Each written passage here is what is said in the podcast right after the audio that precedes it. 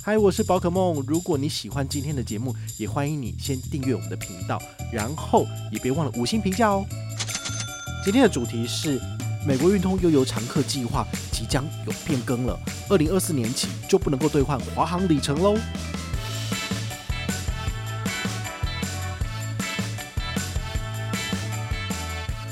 飞到台湾，然后停了一下之后呢，再从台湾飞到，比如说布里斯本。那你再从布里斯本回来台湾之后，中停，最后呢再回到东南亚，我看你是要去泰国或者是越南。哦其实这样的话呢，就是，嗨，我是宝可梦，欢迎回到宝可梦卡好。今天呢来跟大家聊聊这个美国运通哈。美国运通它其实在十月初的时候，它有做了一份公告，哦，它把它的这个悠游常客计划里面可以用积分去兑换里程的部分呢，就是有做了一些说明。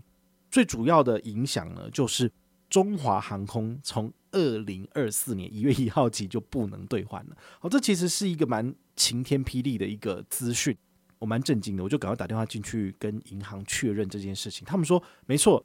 因为某些就是这个呃合约的关系，他们就是明年没有要跟华航合作。那他们也说，他们未来可能还会再加入其他的航空公司的兑换，哦，不会让自己的产品就是越来越弱嘛，哦，那我是蛮期待的。不过到底未来是怎样，就必须等到十二月三十一号以后，他们就是合约签订了才会公告，哈，所以我也没有最新的消息，除非他们跟我讲，不然的话我是不会知道的。好，那发生这件事情之后，我就很好奇，就是，诶，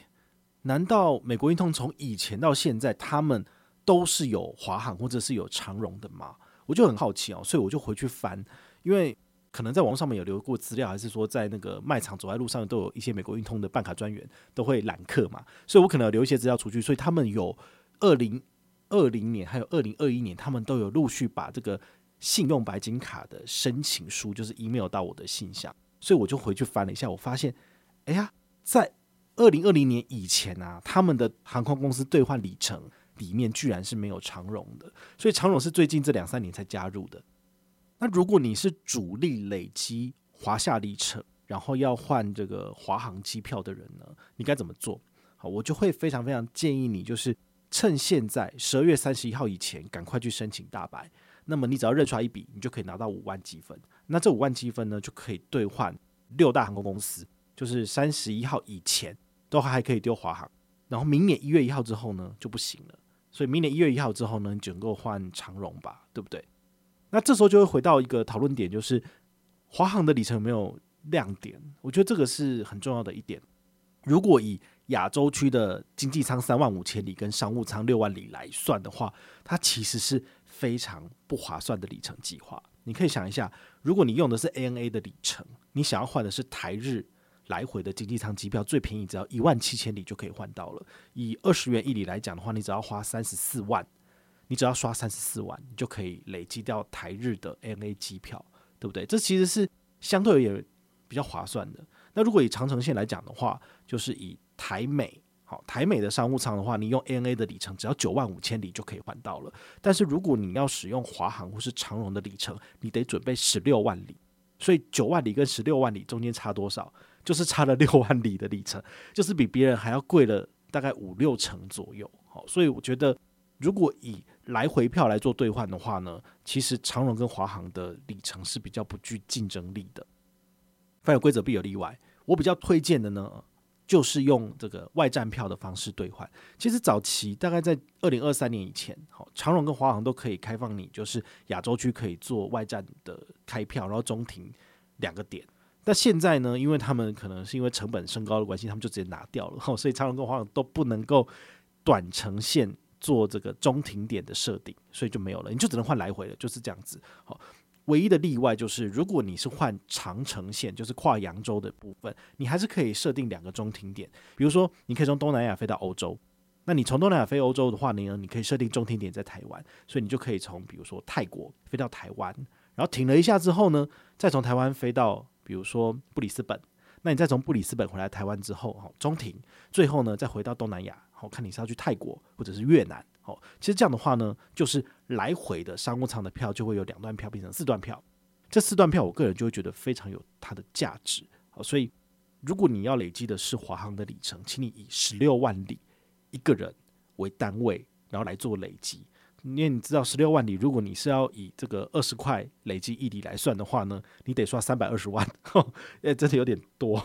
好像有点太困难了。所以这时候你要怎么做呢？其实你就应该要透过这所谓的办卡买里程的方式，你就会比较快去累积到。比如说你办的是千丈白金卡，那么你认刷一笔，好，缴交年费三万六千八，你可以拿到五万积分。这五万积分呢，你把它汇入华夏里程里面，它就是五万里。哦，所以呢，你就可以很快的，就是累积到五万里，那你只剩下十一万里要用其他卡片来去刷卡或累积。好，比如说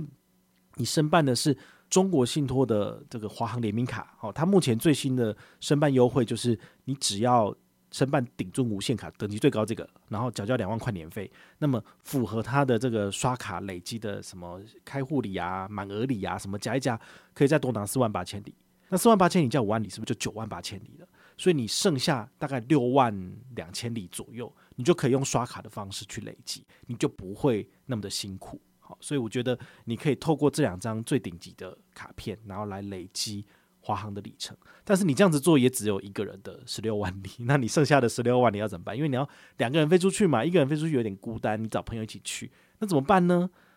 那就是。请他也来办卡吧，哇，真的是这个年费算进去三万六千八加两万也是五万六千八，好，但是你想想看哦，四段商务舱的机票其实就是蛮划算的，所以我觉得呃，大家如果确定要累积华航的里程，你就要在三十一号以前做一个决定，赶快申办，然后赶快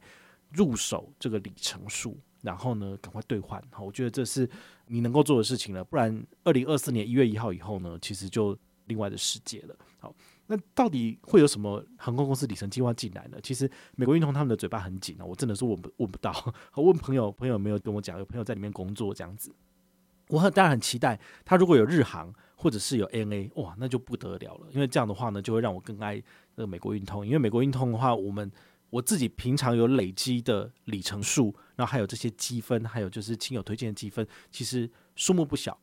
然后呢，只要我持有美国运通卡，它就不会过期。对于我来讲，就是我想要飞出国的时候，我就赶快把里程换进去，那我就可以换机票了。好，所以我觉得它还是有一个很大的自由度哈，就是美国运通这一块。所以